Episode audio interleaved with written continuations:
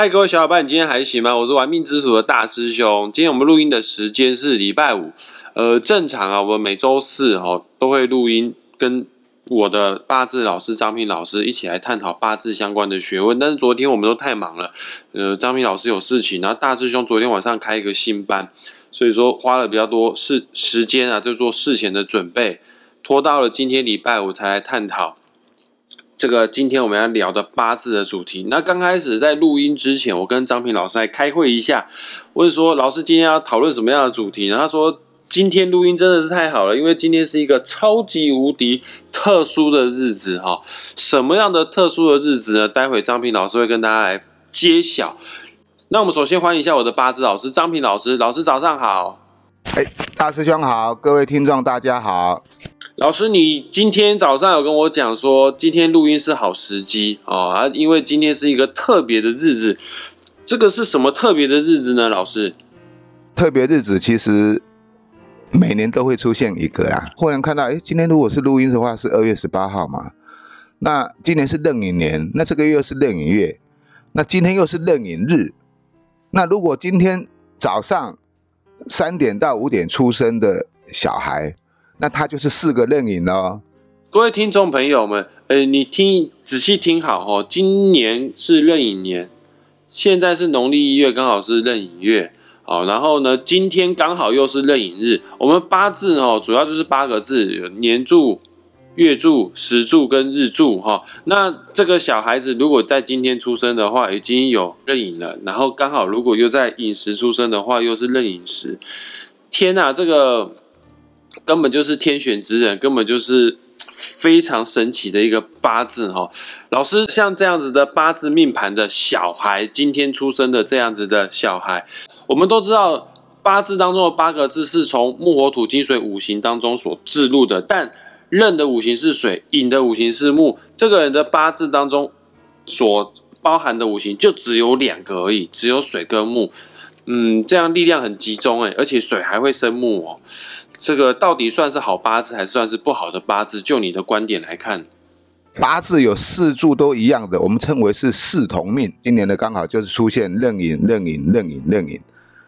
呃，皇帝开国的日子，传说了哈，在公元两千六百九十七年前开国啊，距离现在四千多年前了。他又是用四甲子开国了，就是甲子年、甲子月、甲子日、甲子时作为开国日哈。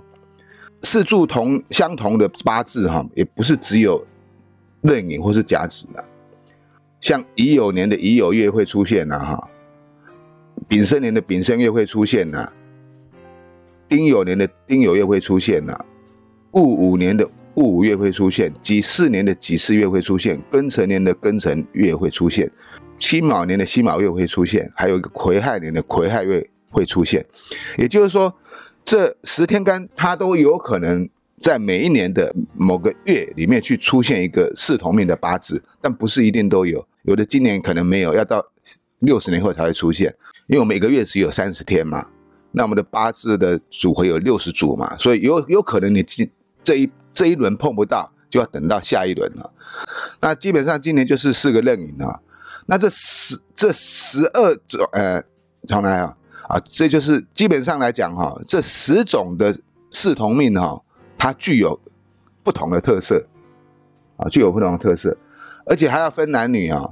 那但是有几组就是比较弱一点的，我是觉得也没有什么特别的好了哈。那我们今天就先就今年的壬寅年的这四个壬寅日来来解说一下好了。呃呃，老师，那我想问一下，那像今天壬寅年、壬寅月、壬寅日、壬寅时出生的小孩。你说男女不一样哈，那男生跟女生差别在哪边呢？而且他们到底算不算好命呢？好，这个是目前网络上哈蛮蛮火红的一个话题。四个刃影，那第一支是寅，寅是代表木，就我们八字的食神星来讲，叫做食神哈。基本上这个四柱都是壬寅啊，就是今天早上出生的这个小孩啊，基本上他是聪明的啊，因为这个。水生木嘛，代表食神嘛，食神是代表一个智慧的才华的展现哈。不管是男生女生哈，这个四个壬寅的小孩哈，都是很聪明的。但是聪明不代表爱读书哦。像贾伯斯啊、那比尔盖茨啊，还有那个啊伊隆马斯克啊，他们也都没有读到大学毕业啊。那我们在讲这个男生跟女生的区别好了，那当然就适合男生喽，不适合女生喽。为什么嘞？啊，你想想看，天干都出现四个壬，啊，小孩子爱爬爬照，你想喜欢到处到处跑，不爱读书。如果就婚姻感情来讲，哦，男生的话爬爬照比较容易交到女朋友嘛。那女生如果爬爬照，哈，就嫁不出去了。老公压杯薄的，压杯薄就不好嫁。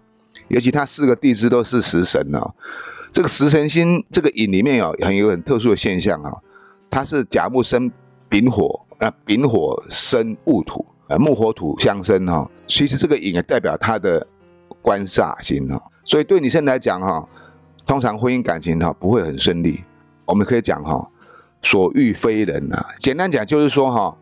狼睡哈，命不睡啦。她的八字是一个很有才华的一个女孩子，可是她的婚姻却是一个不完美的婚姻呢。老师，那根据你刚才的讲法，我可不可以换句话说？因为我们每个人的八字都是用五行带入的。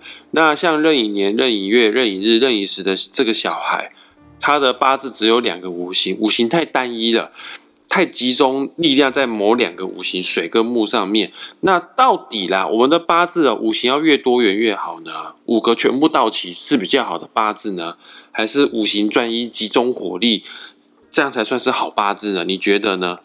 我们在讲这个五行呢，是要讲究中庸跟平衡啊，所以当然一个人的八字最好是你是五行都有最好，就是八个字里面呢，木火土金水都有是最好的，但是不可能每个人都是这样嘛。一般人大概都具备三种到五种的五行了。那如果你的八字只有具备一种到两种的五行哈，那就有可能会列入我们所谓的特别的格局哈。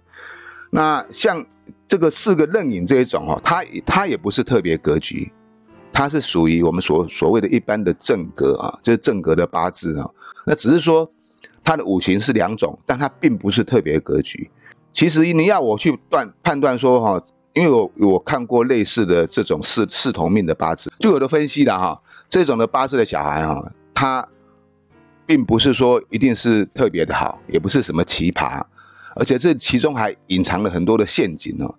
有些四同命的八字的小孩哦，他是非常的不顺利的啊。你想想看，你年月日时都是都是一样的干支，那也就是说，你对于大运跟流年所来的冲击，你很难去做一个转换跟平衡的效应。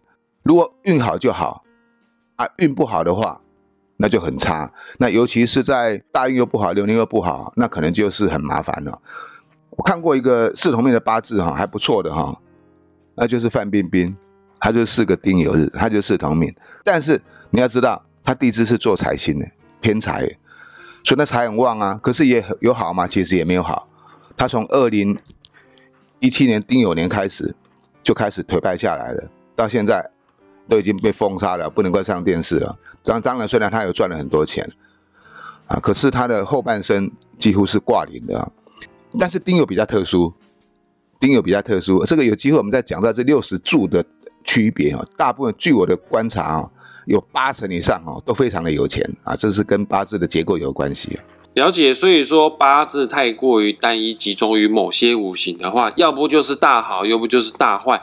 而且如果是在中年时期大坏的话，有可能后面就再也都站不起来了。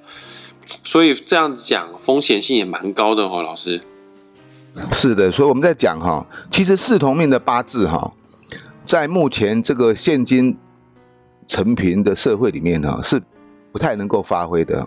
为什么呢？因为四同命的八字就是你四柱都完全一样哈。